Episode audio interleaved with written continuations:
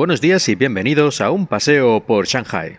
Como supongo que muchos de los que me escucháis desde hace tiempo sabéis, yo soy profesor aquí en China y una de las cosas de las que me estoy dando cuenta, bueno, ya desde hace tiempo, pero cada vez más, es que, hay una manera muy curiosa de utilizar el dinero en educación, tanto en universidad como en escuela primaria, que es donde tengo yo más experiencia, pero supongo que por lo tanto extensible a escuela secundaria o a otro tipo de niveles.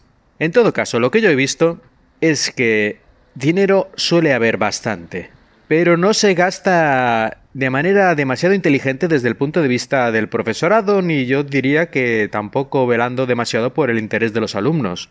Y es que, por ejemplo, como alguna vez he puesto en Twitter alguna imagen, en la universidad decidieron un día poner en aulas que son para como mucho 20 alumnos, poner cinco pantallas táctiles en las paredes de tamaño gigante, 50-60 pulgadas cada una. La utilidad todavía no lo sé. Cursillos o algo para aprovechar eso, que a lo mejor es que hay alguna idea magnífica que se me escapa, tampoco hemos recibido, ni yo, que soy el extranjero, que obviamente me dejan siempre fuera, que ese sería otro tema, pero tampoco los profesores chinos, al menos que yo me haya enterado, no hay ningún entrenamiento especial, porque ya me dirás tú de todas formas, ¿para qué quieres en un aula universitaria cinco pantallas táctiles gigantes? Porque si fuera, no sé, un aula de arte o algo así raro, y no sé, a lo mejor se podría aprovechar para algo, es posible. Pero lo que se da en esta universidad, yo no creo que nadie, en todos los miles de profesores que debe de haber, utilice eso de manera mínimamente razonable teniendo en cuenta el coste que habrá tenido de miles y miles de euros por aula de meter estas cinco pantallas gigantes táctiles que no solo son pantallas, que en realidad son PCs, son pantallas PC, pero que se usan uno solo como pantalla para, digamos, duplicar la imagen del PC central y lo del táctil solo sirve para que los alumnos sin querer de vez en cuando toquen con la cabeza o con la mano y te cambien la diapositiva. Eso es toda la utilidad que tiene estas pantallas que sean táctiles.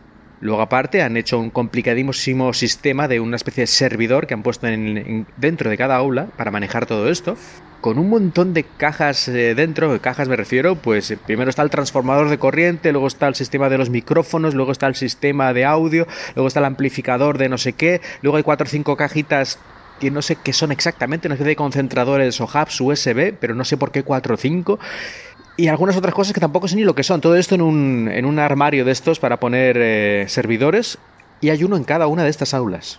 Cuando antes lo único que había era un PC normal y corriente y hacíamos exactamente lo mismo.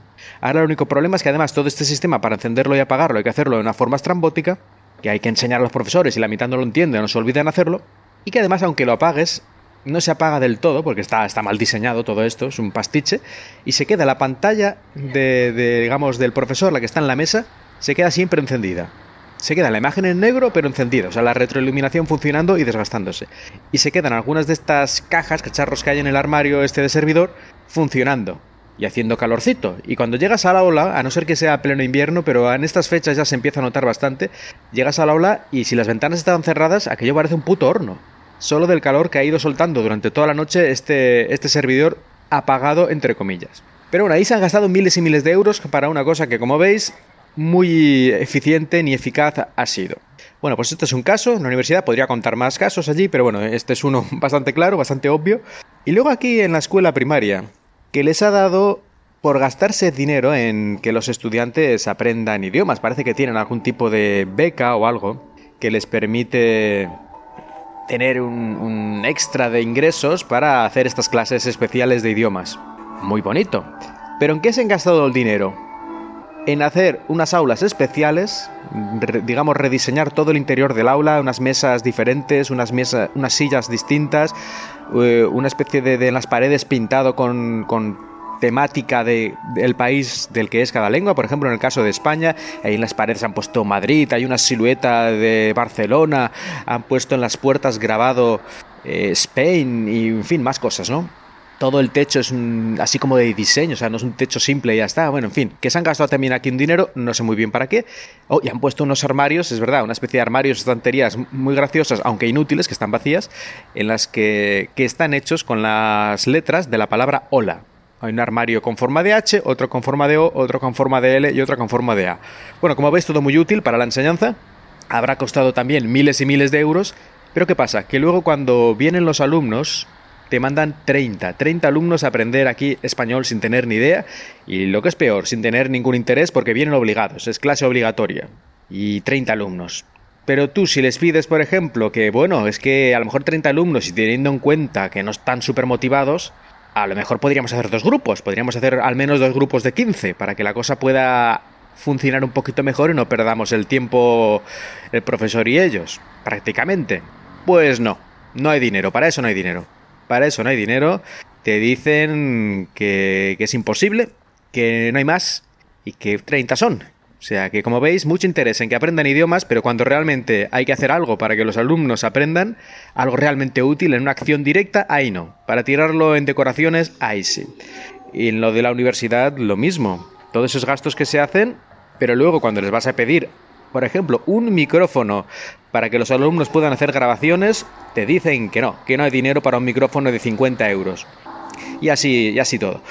Mi única teoría es que todo este dinero lo gastan en estupideces porque es la manera más fácil de hacer facturas falsas o de dárselo a la empresa del amigo, del primo, del hermano, de tu tío que era ex compañero de habitación de casco oscuro o algo así.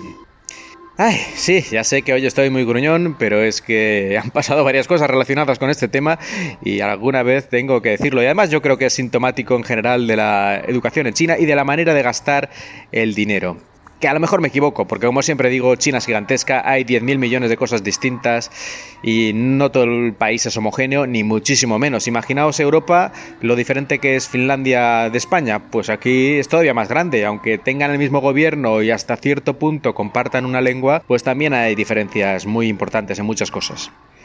Pues nada, hasta aquí el episodio de hoy. Espero que, en cierta manera, lo hayáis disfrutado. Yo me siento mejor, gracias por escucharme. Y Espero que hayáis disfrutado de este paseo por Shanghai.